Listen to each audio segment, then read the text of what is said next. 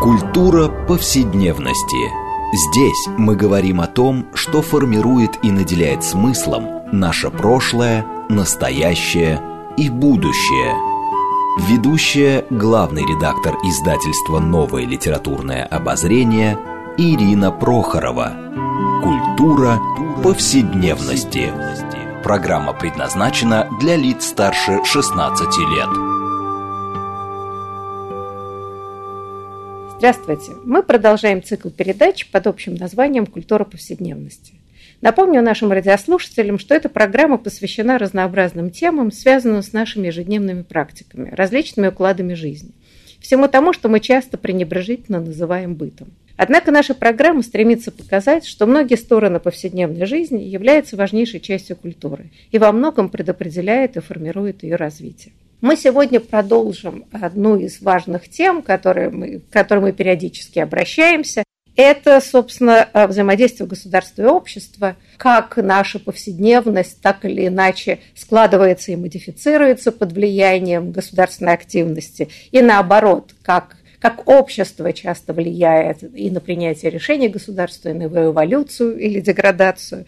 В данный момент нас интересует тема, а именно правовой культуры – да, как а, те иные инициативы государства, а, специфика правовых норм и образцов так или иначе конструируют нашу повседневность.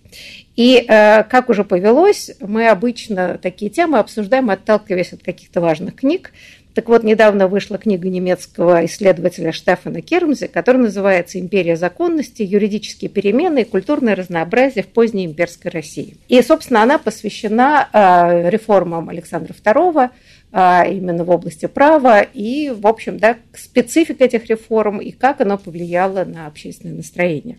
Сегодня мы поговорим с нашими гостями, которые у нас часто бывают, я рада их представить. Это Екатерина Болтунова, профессор, директор Института региональных исторических исследований Высшей школы экономики. Екатерина, здравствуйте. Здравствуйте, большое спасибо за приглашение. И второй наш гость, тоже у нас часто бывающий, Кирилл Соловьев, доктор исторических наук, профессор Высшей школы экономики. Здравствуйте.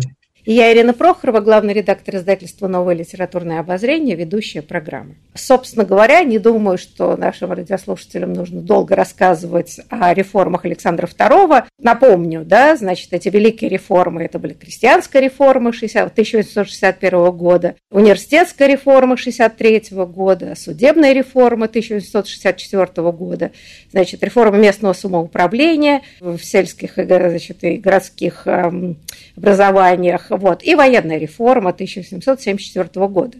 Но вот по утверждению американского историка Ричарда Пайпса, что самая успешная из всех великих реформ была судебная реформа, как он считает. Так вот, хотелось бы задать и вопрос, а, ну, я надеюсь, что Ричард Пайус не сильно э, ошибался. А, вот. А почему, почему, собственно, сама по себе идея великости этой реформы, в частности, например, судебной реформы? Если она была успешной, то в чем заключался этот успех и, несомненно, прогрессивность? А, но прежде чем мы и сможем оценить, собственно, всю э, значимость судебных реформ, а все-таки хотелось бы поговорить, а что из себя представляло, вот, собственно, российское право до, э, до этих реформ Александра II, почему они так потребовались? Можно как-то немножечко да, дать какую-то характеристику? А, ну, дело в том, что я бы, во-первых, я бы не вполне бы согласился с Ричардом Пайпсом в этом вопросе. Мне кажется, что нисколько не умаляю значение судебной реформы. Мне кажется, важно иметь в виду, что она вписывается в определенный контекст. То есть вот великие реформы – это ну, не системные реформы, это было бы некоторым сильным привлечением, но это совокупность, и причем такая продуманная совокупность преобразования, цель которой была то, что мы бы назвали бы модернизацией, то, что проговаривалось уже тогда как европеизация. И, в общем, действительно, речь идет о том, что меняют самые разные сферы. Это очень так сложно придумать ту, сферу, которая на протяжении 60-х, 70-х годов XIX века преобразованию не подлежала. Мы говорим с вами и об образовательных реформах, и об реформах в области печати, и о, естественно, военной реформе, и о налоговых преобразованиях, бюджетном законодательстве. В общем, менялось, ну, не все, но очень многое что. И в этом смысле судебная реформа очень важный компонент. один из системных компонентов вот этих всех преобразований. Что э, принципиально значит и меняет? Это меняет очень многое, потому что это меняет, в принципе, про общие правила игры. Это меняет представление о том, что такое право и закон. Как с этим правом и законом должна работать бюрократия и как она будет встраиваться в эту такую меняющуюся систему. А, ну, тут на самом деле можно подходить к, этой, к этому вопросу совершенно с разных сторон. Как э, бюрократия в итоге становится вот движущей силой вот этих преобразований, в том числе и судебных, э, конца 50-х, начала 60-х годов 19 века. Что такое, или что такое суд до 60-х годов. Ну, мне кажется, что все-таки вот для наших слушателей правильно поставить именно вот этот вопрос. Вот в чем специфика судебной системы до великих реформ, до 64 года и после 64 года. Вот тот суд, который появился в 64 году, это тот суд, который мы с вами вот принимаем за нормативный. Вот что, ситуация такая естественная, когда есть присяжные, когда есть адвокатура, когда суд гласный. Но до 1964 года суд тоже был. Но после этот суд, если бы мы там оказались, мы бы никогда бы за суд бы не признали. Он работал совсем иначе. Это было судопроизводство закрытое, несостязательное оно происходило канцелярским порядком. И очень важная проблема заключалась в том, что этот суд был невероятно долгий и неэффективный. Потому что механизм выявления судебной истины, вот есть такое понятие, которым периодически пользуются юристы, был не вполне очевиден. Поэтому судопроизводство шло многие-многие годы, зачастую, когда э, нарушитель не был очевиден. Потому что не был механизма. Ну как все-таки понять, как доказать, то, кто прав, то нет. Ну, помимо всего прочего, вполне понятно, что суд встраивался и в общую бюрократическую систему. Поэтому говорить о его э, независимости от э, административной, давайте так условно, вертикали крайне затруднительно применительно э, периода до 1964 года. В 1964 году, э, значит, к 1964 году, то есть к моменту э, издания уставов, выстраивается определенная концепция. Вот эту то, что действительно принципиально отличает судебную реформу, что позволяет а, авторам и Пайпсу в том числе говорить об ее невероятной успешности. Что за этой реформой стоит определенная, ясно вычерченная, очерченная концепция. Эта концепция подразумевает не только гласность, о чем э, мы постоянно говорим, правильно говорим, не только всесословность, что очень важно, потому что на э, в суде присяжных должны присутствовать представители разных сословий не без сословности, а именно все сословности судебного суда, нового суда. Не только появление такой важной знаковой фигуры, как присяжный поверенный, адвокат, что очень меняет в огромной степени вообще общественную жизнь второй половины XIX века. Но важный момент – это то, что судебная власть становится в общем и целом независимой от э, администрации. И при всем при том, что потом будут э, вся правительство подходить к проблеме, то мы давайте откатимся назад, а давайте все-таки поставим судебную власть под контроль администрации. Давайте умерим ту вседозволенность с точки зрения представителей консервативной общественности, которые позволяют себе юристы и со стороны судебных, и со стороны адвокатуры. Но тем не менее, вот эта модель, она в общем целом с некоторыми поправками сохранится вплоть до первой русской революции, и потом она будет существовать и после 1905 года. То есть это такой системообразующий элемент новой правовой жизни, который имеет место в России уже во второй половине XIX столетия. Да, но тут не могу не привести цитату Николая I, собственно, из книги Кермзе, да, э, который значит, ненавидел адвокатов и адвокатскую профессию, и говорил, что а кто погубил Францию, как не адвокаты? Пока я буду царствовать, России не нужны адвокаты, без них проживем. Это такое специфическое правовое сознание. Вообще нельзя сказать, чтобы э, в этом тоже не было чего-то знакомого. Во всяком случае, идеи, что адвокаты – это зло. А как-то мы с этим и сталкиваемся э, и в настоящее время. Екатерина, э, ну вот давайте, может быть, мы продолжим этот серьезный разговор. А я просто все время думала, вот когда я читала книгу, тут уж как-то я человек профан во всяких вещах, но я просто думала, вот любопытно, а образец, который брался, да, ну как бы европейский, но ведь европейская правовая культура была очень разная. Да? Ну, например, в Англии вот это прецедентное право – а, вот, а, скажем, в континентальной Европе, там, во Франции, да, вот, ну, грубо говоря, конституционное право и так далее. Почему интересно? Ну, я не знаю. А вот могла ли э, эта реформа, например, опереться на английскую традицию? Э, что, ну, в общем, работает же система худо-бедно до сих пор. Вот как вы считаете? Вот, э, если позволите, Ирина Дмитриевна, я бы хотела вернуться к предыдущему вопросу, да, э, относительно Хорошо, того, да. насколько это было... Потом вернемся к тому, о чем вы спросили сейчас. Да. То есть, мне кажется, я тоже думала, а, а, пока Кирилл Андреевич говорил, я размышляла на эту тему, и мне кажется, что вот с точки зрения каких-то классических построений всегда считается, что, конечно, отмена крепостного права, она, она находится вот в этой иерархии реформ на, на самой верхушке, и есть довольно интересные э, такие подсчеты относительно того, что на начавшийся при Александре II процесс, вот к началу Первой мировой войны э, он привел к эмансипации от разных форм э, социальной зависимости порядка 28 миллионов э, человек. Причем речь шла про разные территории Российской империи, ну, собственно, от Прибалтики то, до, до Средней Азии. И дальше там по сопоставлению этих подсчетов оказывается, что скажем, это в 7 раз больше, чем а, то число людей, которое было освобождено в Соединенных Штатах после гражданской войны в 35 раз больше, чем число освобожденных Британской империи в 30-й год и дальше-дальше. Да? И в результате делается такой вывод, что Александр II такой величайший освободитель всех времен и народов. И в этом смысле, конечно, в публичной памяти, мне кажется, а, рассмотрение вопроса о, об отмене крепостного права, оно так вот выходит вперед. Но а, я вот соглашусь с Кириллом Андреевичем в том отношении, что а, к Пайпсу можно предъявлять какие, так сказать, очень разные претензии, да, и не соглашаться с ним в разных позициях. Но, наверное, вот это его утверждение, что все-таки судебная реформа была одной из таких самых успешных и впечатляющих, оно, очевидно, оправдано, потому что и здесь я, я также с коллегой соглашусь, что это действительно новая совершенно реальность и, и, и в смысле правоприменения, и, и, наверное, в смысле вот правосознания, да, а, которое, которое мы в итоге получаем, а, потому что огромные вот, вот эти самые массы населения, в том числе и те, о которых я сказала, да, освобожденные от крепостной зависимости, начинают включаться в систему имперского правосудия. И это такой ну вот очень, очень важный для империи момент, потому что, конечно, это еще история про интеграцию больших групп населения в, вот в эту структуру а, имперского правосудия.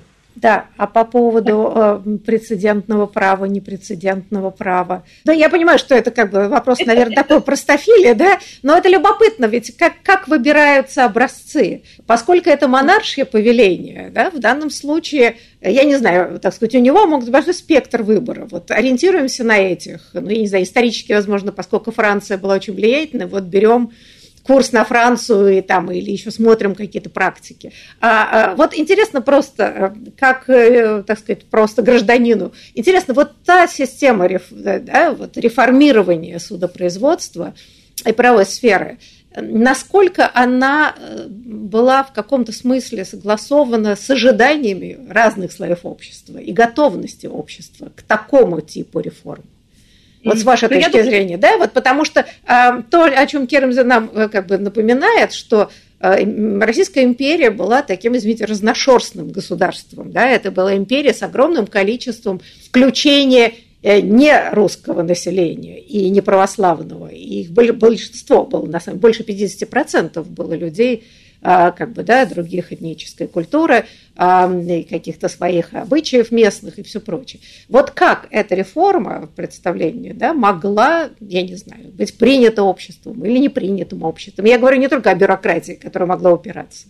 Вот насколько она, а, ну, как общество было готово к этому, мы, если мы можем судить об этом. Ну, вот если возвращаться к вопросу про образцы и про поиск образцов здесь, я думаю, что э, как раз Кирилл Андреевич здесь, наверное, будет, будет правильнее прокомментировать, он точнее это видит в силу как бы, академических исследований, академических интересов. Но мне кажется, что все-таки а, разговор о поиске образца в Англии, он вряд ли здесь, ну, он вряд ли, вряд ли реалистичен, потому что довольно известная такая фраза британского историка Доминика Ливина, это связано с тем, что между Британией и Россией, Британия и Россия очень редко сходятся, только они, они сходятся вместе только в том случае, когда на карте стоит уже совсем, так сказать, история про мир в Европе, да, и э, только в случае каких-то очень серьезных катаклизмов. А в целом, ну вот здесь копирование английских сюжетов, мне кажется, оно намного более ограниченным было в Российской империи, нежели ориентация на, на другие страны.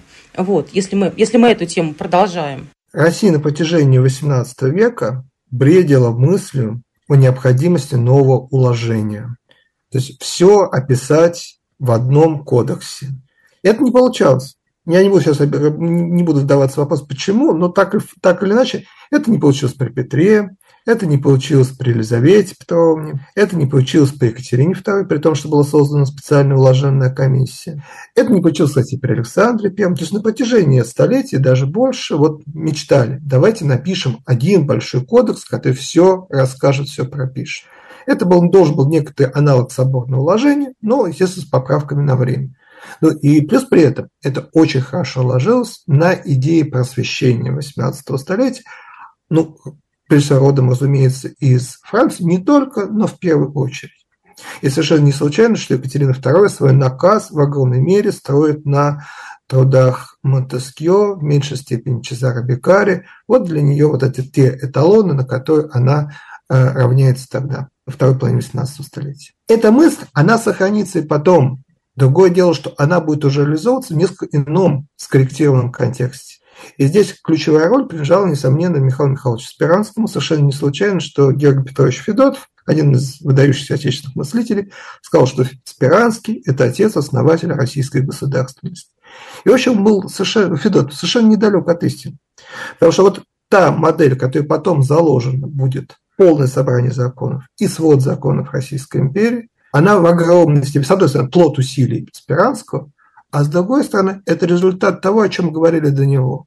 То есть эти все идеи, они возникают отнюдь не на пустом месте. И вот что удается сделать Спиранскому, помимо вполне таких очевидных вещей, что появляется кодекс, на который, это уже важно, то есть кодекс, а значит Э, с отсылкой к французской, несомненно, а не к английской традиции. Это то, что это все потом ляжет в основу всего юридического образования в Российской империи. Юридическое образование строилось в России очень, ну не, не во всех местах, но в очень многих. Весьма просто. Одна дисциплина, мы изучаем первый том свода законов, другая дисциплина, второй том свода и так далее. Так было структурировано сознание отечественных юристов, а значит, отечественных чиновников, а значит, на самом деле, значительную часть российской общественности того времени. То есть выйти за рамки вот этой традиции, предложить что-то иное, чтобы соответствовать, скажем, английскому прецедентному праву, это было совершенно невозможно, потому что так отечественные праведы даже не думали, не мыслили, у них таких идей не было. Но при этом надо иметь в виду, что вот эта описанная модель, которая, где как бы все сказано, все расписано, все придумано, действительно очень нестандартным ярким мыслителем, как Спиранский, тем не менее, она описывает только очень малую часть российской правовой жизни. Потому что правовая традиция в России отнюдь не сводится к тому, что было написано в своде законов. Это мало, это, это ничтожно малая часть. Почему? Потому что есть своеобразие права в зависимости от региона. Это, а, как я понимаю, очень важная тема вот той, той, той, той, той книги, которую мы с вами сегодня обсуждаем. Это, помимо всего прочего, специфика правовых норм, характерных для различных национальных и, что еще важнее, конфессиональных групп. Это специфика права, характерная для различных сословных групп, потому что в России не было единого правового поля для разных сословий. И в огромной степени совершенно не случайно, что такого было большое значение органов сословного самоуправления, потому что они обладали как политическими, так и судебными функциями внутри России. И могло так случиться, а на самом деле так периодически и случалось, что на одной территории могли существовать самые разные правовые традиции, взявшиеся из совершенно разных эпох. И вот так и была устроена Российская империя. в этом были свои, несомненно, плюсы, минусы. Мы можем об этом сколько угодно спорить и размышлять. Но специфика правовой традиции в Российской империи в том, что она не одна, их множество. И они с трудом, а иногда они с трудом существуют, иногда довольно удачно, но всегда так или иначе возникает вопрос вот регулирования правоотношений. Потому что это не одна модель, это как совокупность моделей, это семья правовых традиций, которая выстраивается вот внутри огромной и очень довольно пестрой империи. Но ведь э, но это и суть империи, да, такое культурное и правовое многообразие. А, благодаря этому и Россия здесь, в общем, думаю, не исключение, да, что как бы для того, чтобы управлять такой действительно разношерстной, многоликой э, территории, в смысле культурных, да, этнических, религиозных э, норм, э, приходилось идти вот как бы, да, на уступки. Вот здесь есть свои какие-то обычаи, здесь свои. Ну, а главное, лояльность монарху, условно говоря. Это, хотя, как мы понимаем, православная церковь все время, так сказать, требовала как бы попытка распространения, значит, свое влияние, и тем не менее. Так вот, вопрос, парадокс здесь следующий. Если есть попытка, чтобы да, Александр II хотел сделать, некоторые создать общий свод законов, да, основной для всей страны, а это не приходило в противоречие самой идее империи. Если, если мы, так сказать, унифицируем все, мы, так сказать, все разнообразие, это культурное, конфессиональное и прочее, игнорируем, а не появляется это как бы признаком, да, потом, ну, толчком к распаду, собственно, имперскости. А вот как с этим было быть, Катерина, с вашей точки зрения? Вы знаете, на самом деле это, это очень хороший вопрос. Это как, на самом деле ключевой вопрос, потому что Российская империя для XIX века это колоссальное совершенно превращение территорий. Да? А, ну, начиная от того, чтобы мы назвали арктическими территориями, через Великое княжество Финляндское, Царство Польское, Бессарабию, Кавказ, значит, Среднюю Азию, дальневосточные территории, вплоть до форта Росс на э, североамериканском континенте. Ну, то есть империя к 13 году действительно приобретает такой колоссальный размер.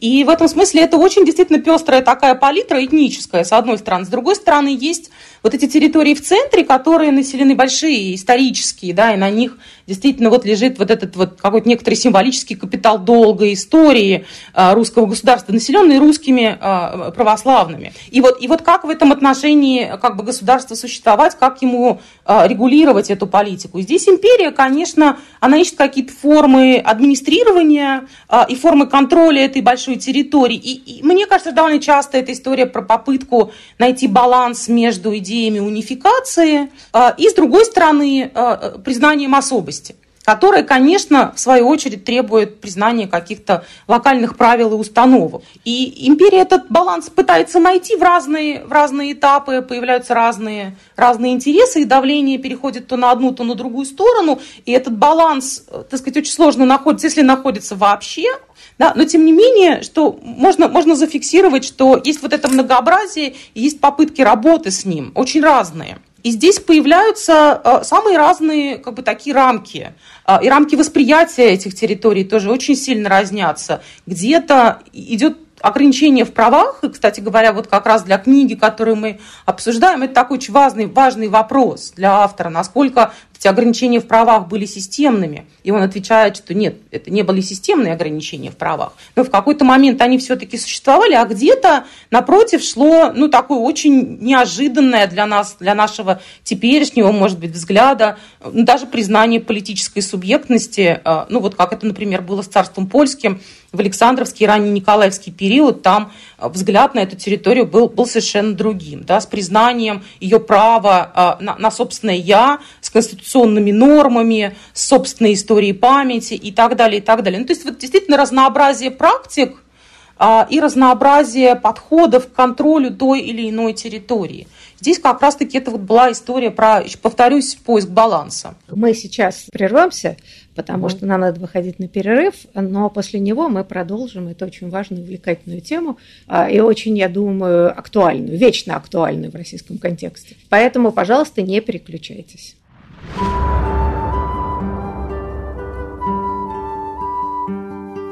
Здесь мы говорим о том, что формирует и наделяет смыслом наше прошлое, настоящее и будущее.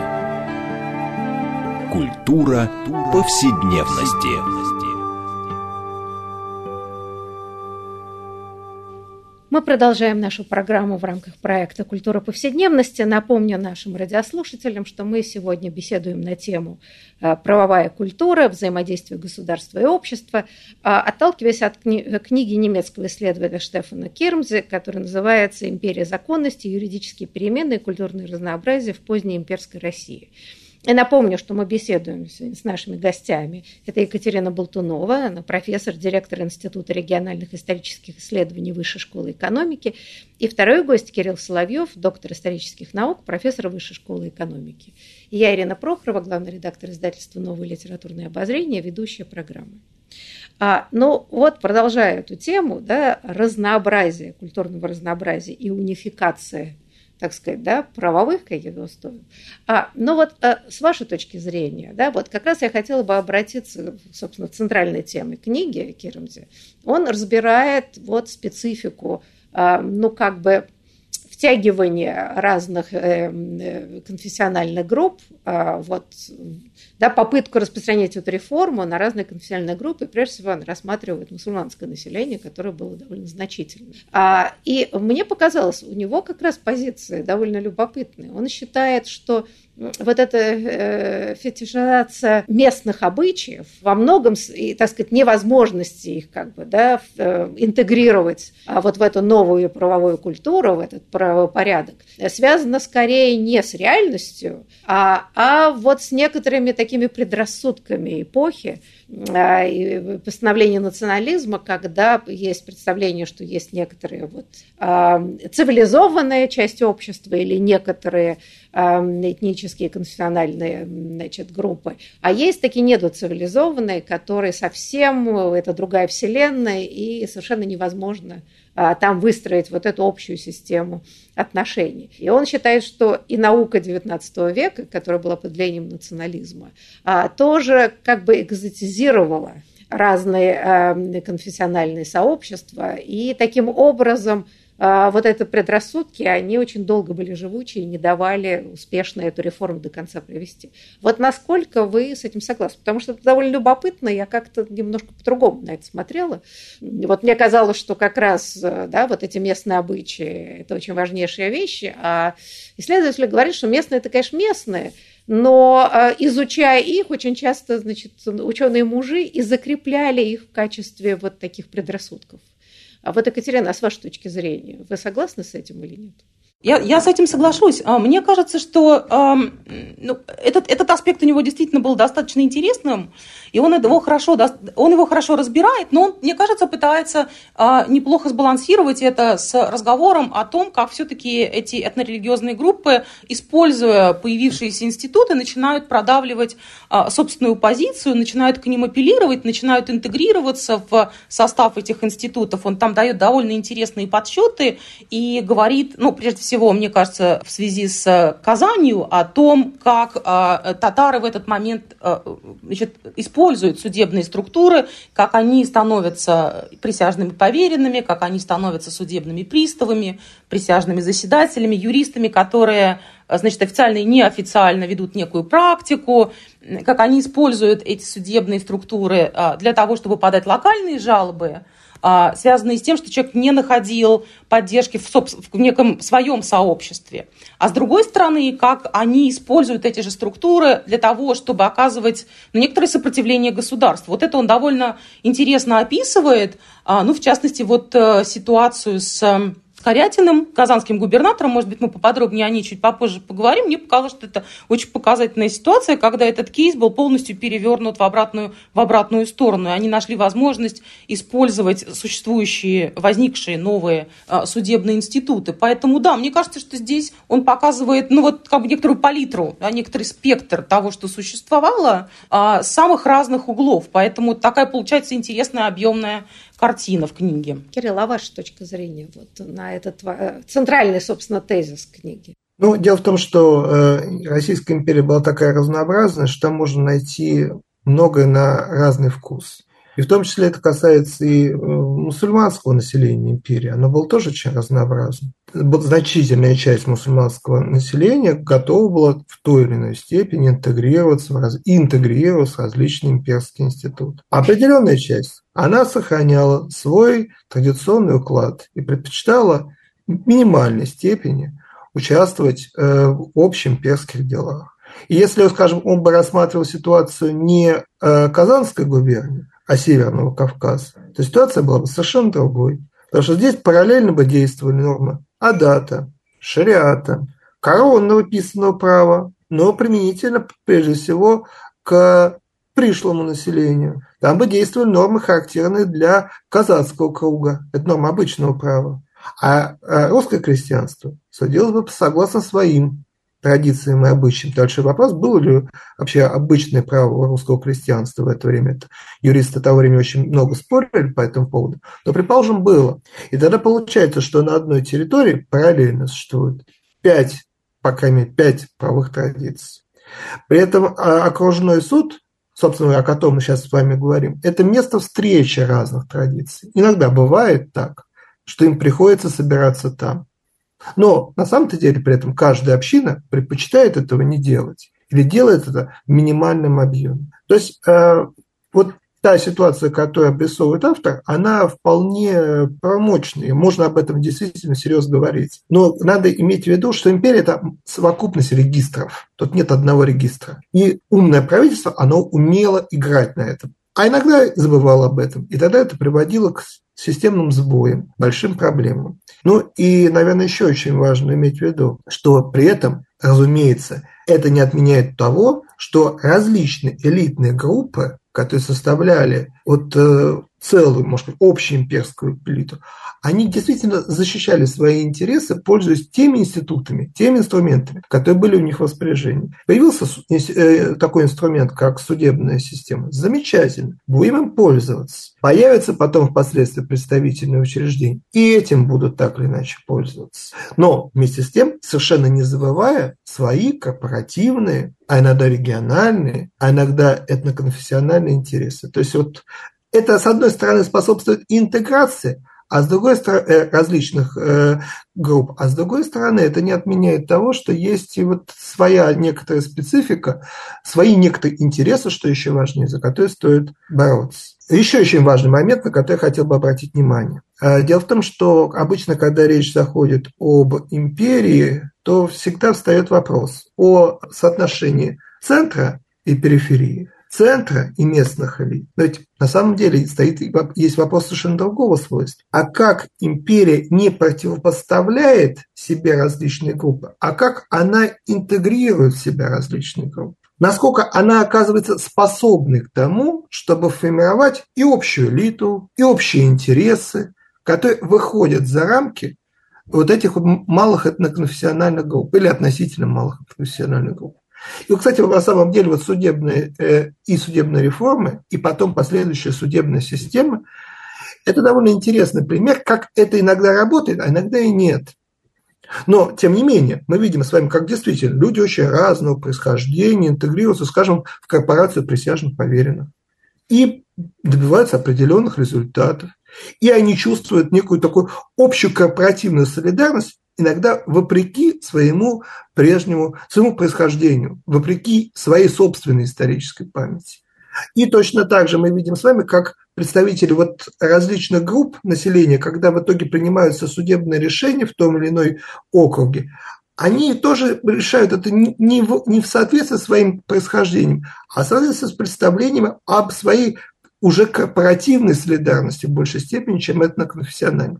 То есть вот применительно к тем преобразованиям, которые происходят во второй половине XIX века, мы видим появление вот этих новых, если так можно выразить, интегративных возможностей в империи, которых раньше не было. Но и с другой стороны, как всегда бывает, что новые возможности создают и новые проблемы, потому что тут, ну. это такая вот неизбежная диалектика, с которой мы с вами... Вы знаете, ну вот слушая вас, по принципу, если бы не произошло катастрофы 17 года, да, мы любим же, значит, как бы а, теперь э, дозволено историю да, в сослагательном наклонении обсуждать в связи с новыми тенденциями. Но, грубо говоря, вот эти интеграционные процессы, несмотря на многоукладность, многосословность и все прочее, а вы считаете, ну, может быть, тут и Екатерине вопрос, да, и к вам, что если бы этот процесс продолжался, удалось бы, а, ну, как бы сформировать этот новый тип гражданственности, да, интегрирования, вот, ну, понятно, что эти процессы всегда происходят болезненно долго. Ну, вот, скажем, если была бы историческое время для этого, да, и не произошла катастрофа, эти процессы могли сложить некоторую, да, вот новый тип нации при всем специфике многообразия. Екатерина, с вашей точки зрения, насколько это было перспективное направление, или там были такие проблемы, что это была тупиковая история? Ну, нет, ты знаете, Ирина Дмитриевна, спасибо большое, вопрос прекрасный совершенно. Я думаю, что тут Кирилл, Кирилл Андреевич, а, который вот вместе с Алексеем Ильичем Миллером котором а, как раз-таки задавали всякие вопросы. Вот если мы не будем думать о том, что произошла революция 17 года, как мы можем оценить развитие, значит, России к началу, к началу 20 века, и тут они издали чудесные совершенно тексты по этому поводу. Я, на самом деле, э, мне кажется, что тут, тут была перспектива. Мне кажется, что была перспектива. А, конечно, речь не шла о тотальной унификации, но, но речь, и это невозможно было бы совершенно. Но все-таки а, история про интеграцию более системную, а, более последовательную и выстраивание, так сказать, нового гражданского общества, мне, мне кажется, я, я довольно оптимистично смотрю на, на, на ситуацию, которая могла бы быть, да, но не, но не случилось. Значит, тут оптимизм под вопросом, но мне кажется, что действительно здесь возможности были. Ну, слушайте, но здесь вот есть такой вопрос, да, о чем э, Кермзи, собственно, в своей книжке упоминает, что да, вот судебная реформа, э, право, э, которое направлено на идею, ну, как бы равенства, да, всех сословий перед законом.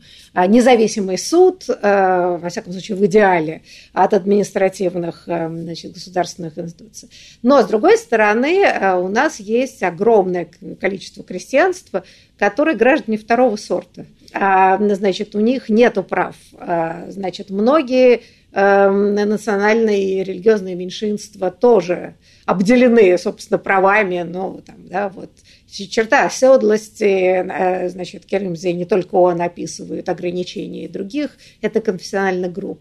А как э, такая реформа работать вот в такой ситуации, когда, ну, значит, хвост вытащили, а голова увязла?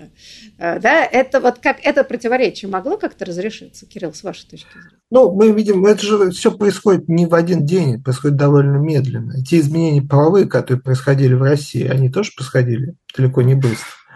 Вот в 1785 году от телесных наказаний освободили дворян. Казалось бы, это сугубо э, сословно так осмысленное преобразование, которое, в общем, оч, очевидно не, э, не, не может иметь такого общероссийского, общенационального масштаба. Но, тем не менее, это важное преобразование, благодаря которому появляется то, что Наталья Яковлевич Эдельман назвал первым непортом поколения. А потом в 1801 году от телесных наказаний освободили уже представителей духовенства и купечества первой гильдии. А в 1863 году, это уже эпоха великих реформ, все сословия Российской империи, правда, за одним небольшим исключением. Когда я говорю небольшим, я имею в виду, конечно, говорю это в кавычках и с э, известной долей иронии, потому что речь идет о крестьянстве. Потому что крестьянство, которое составляет более, более 80% населения, оно от телесных наказаний не освобождалось. И оно будет освобождено от телесных наказаний в 1904 году в честь рождения наследника цесаревича Алексея Николаевича. То, что очень примечательно. Повод, почему, как. Но этот путь, который проделает Российская империя, вот за 120 лет. Но, тем не менее, как результат. А еще важно, а в 1906 году крестьянство уже получает возможность свободно выбирать место жительства, свободно решать, где учиться детям, свободно выбирать место работы. Ну, то есть уже к 1906 году положение крестьянства, оно будет не сильно, ну, к концу шестого года, не сильно отличаться от представителей уже других сословий. Но это вот огромный путь, более чем сто лет, который пройдет Российская империя в решении хотя бы этого вопроса. А на самом деле таких вопросов великое множество. По результату Первой революции снимаются ограничения старообрядческого населения.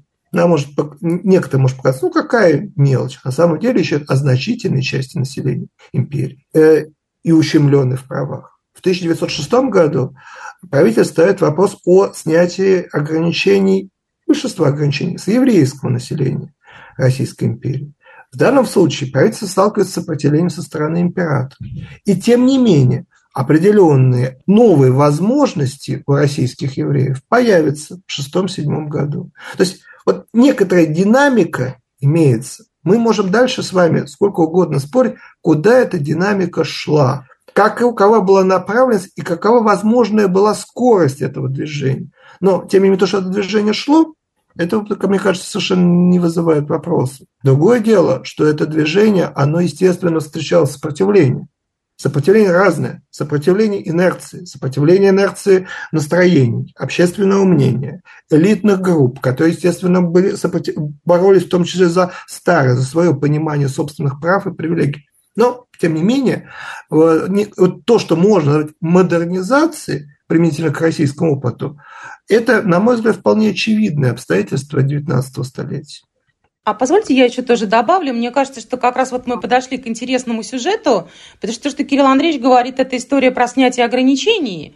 А, ну, такое формальное, да, но ведь была еще история про сопротивление определенным а, а, э, как бы практикам, которые в какой-то момент оказывались для общества, ну, чрезмерными, да, или, или излишними, или устаревшими, и, и, или неверными, некорректными. Вот как раз, э, э, собственно, наш автор, автор книги, которую мы сейчас обсуждаем, и пишет же про совершенно замечательный случай с казанским губернатором Скорятиным, который после подавления татарского восстания, значит, устраивает такую массовую порку татар – и это вызывает совершеннейшее возмущение людей вокруг, очень разных. Да, представители очень разных групп. Идут жалобы, а, а, и, и, идут требования разобраться с этим, и дело заканчивается его отставкой и, и, и тем, что он, а он человек совершенно старой формации, он такой, он совершенно, мягко говоря, не поклонник новых установлений, как вы понимаете, да, и он а, находится под угрозой суда, причем суда присяжных, да, что это как бы действительно для, для него тотальное совершенно унижение. Поэтому там, помимо снятия вот этих ограничений, было еще сопротивление этим ограничениям. И, и, и движение действительно модернизационное в этом смысле, я соглашусь, несомненно, шло. Но вот просто э, вот это сопротивление, оно как бы проходит через века, как мне кажется, да, и вот э, если на Кирмзе привозят э, фразу одного из начальников политической полиции да, в 1820-х годах. Он заявлял, что законы пишутся для подчиненных, а не для начальства. Но, по-моему, эта традиция славная, она как-то никак не изживается. И, с одной стороны, на бумаге написано много, и мы, так сказать, да, это видим в нашей повседневности правильного, а сознание, оно как-то специфически устроено. И, кстати, если говорить о многообразии, и, и тема, она интересная. Но вот, например, э, ну, мы, например, видим, да, сейчас, э, начиная с 90-х годов, э, вот эта борьба с унификацией и таким, да, общерепрессивным мироустройством советской эпохи привело к тому, что, значит, все стали заново изобретать свои национальные и местные традиции. Э, которые очень часто просто приводят к каким-то чудовищным историям, да, какой-то совершенно деградации. Но ведь это тоже апелляция к специфике, традициям, культуре. То есть, с одной стороны, это вроде бы вписывается в общий мировой тренд многообразия, а с другой стороны, если знать российское устройство, это какой-то откат до Александровских, кстати, да, э, туда, да, перед Александровской реформой. Вот я не знаю, это может быть грубые какие-то аналогии, но все время возникает вот это странное противоречие. Кирилл, вот с вашей точки зрения. Как? Вот как с этим да, работать? Многообразие и, значит, культурная специфика, и каждый заново открывает э, свою идентичность национальную, э, там, этническую, религиозную, какую угодно. А с другой стороны, да, ну, э, ну, ну как-то примеры могут быть довольно такими одиозными сказать? А, ну, это, это такой процесс э, самоидентификации, это то, что империя платит, в том числе за модернизацию. А, вот э, и к судебной этой реформе имеет, я думаю, такое очень-очень опосредованное отношение. А вот тому, что уже будет происходить на рубеже 19-го начала 20 века, это будет иметь совсем прямое отношение. Потому что тогда, когда, скажем, будут проходить выборы в Думу, а это будут уже общенациональные выборы, то для различных э, групп населения впервые станет вопрос о том, а кто мы такие, какие у нас интересы общие, и есть ли вообще у нас эти общие интересы. Иными словами, вот они будут впервые для себя поставить вопрос, в том числе, о собственной национальной идентичности. И будут в соответствии с этим принимать уже решение, за кого мы будем голосовать, а за кого не будем голосовать. Вот это появление новых институтов, которые являются совершенно неизбежными с учетом обстоятельств начала 20 века, создает вместе с тем остроту иногда национальных конфликтов. А вместе с тем и не только остроту национальных конфликтов, и потом необходимость так или иначе разрешать и согласовывать их уже на уровне центральном, тогда, когда будут приниматься решения. Иными словами, вот этот вопрос поиска э, своей национальной идентичности – Это такая неизбежная черта 19 столетия. Ну, и, кстати, э, если этот вопрос возникает сейчас, это как раз свидетельство того, что 19 век, он еще далеко не изжит в современном сознании. То есть современный человек, ну, в России в том числе, я думаю, не только в России, он в огромной степени равняется на понятия, категории, смыслы, появившиеся это так 150 лет назад, может быть, уже давно устаревшие, может быть, давно утратившие основания для того, чтобы считать их актуальным, но они продолжают воспроизводиться. И они не только продолжают, воспроизводиться, они, что важнее, продолжают воспроизводить тот не, необходимый с их точки зрения алгоритм поведения, который считается вот до сих пор э, нормативным. Хотя большой вопрос, насколько был нормативным сто лет назад, и, э, а тем более, насколько он может быть нормативным сейчас.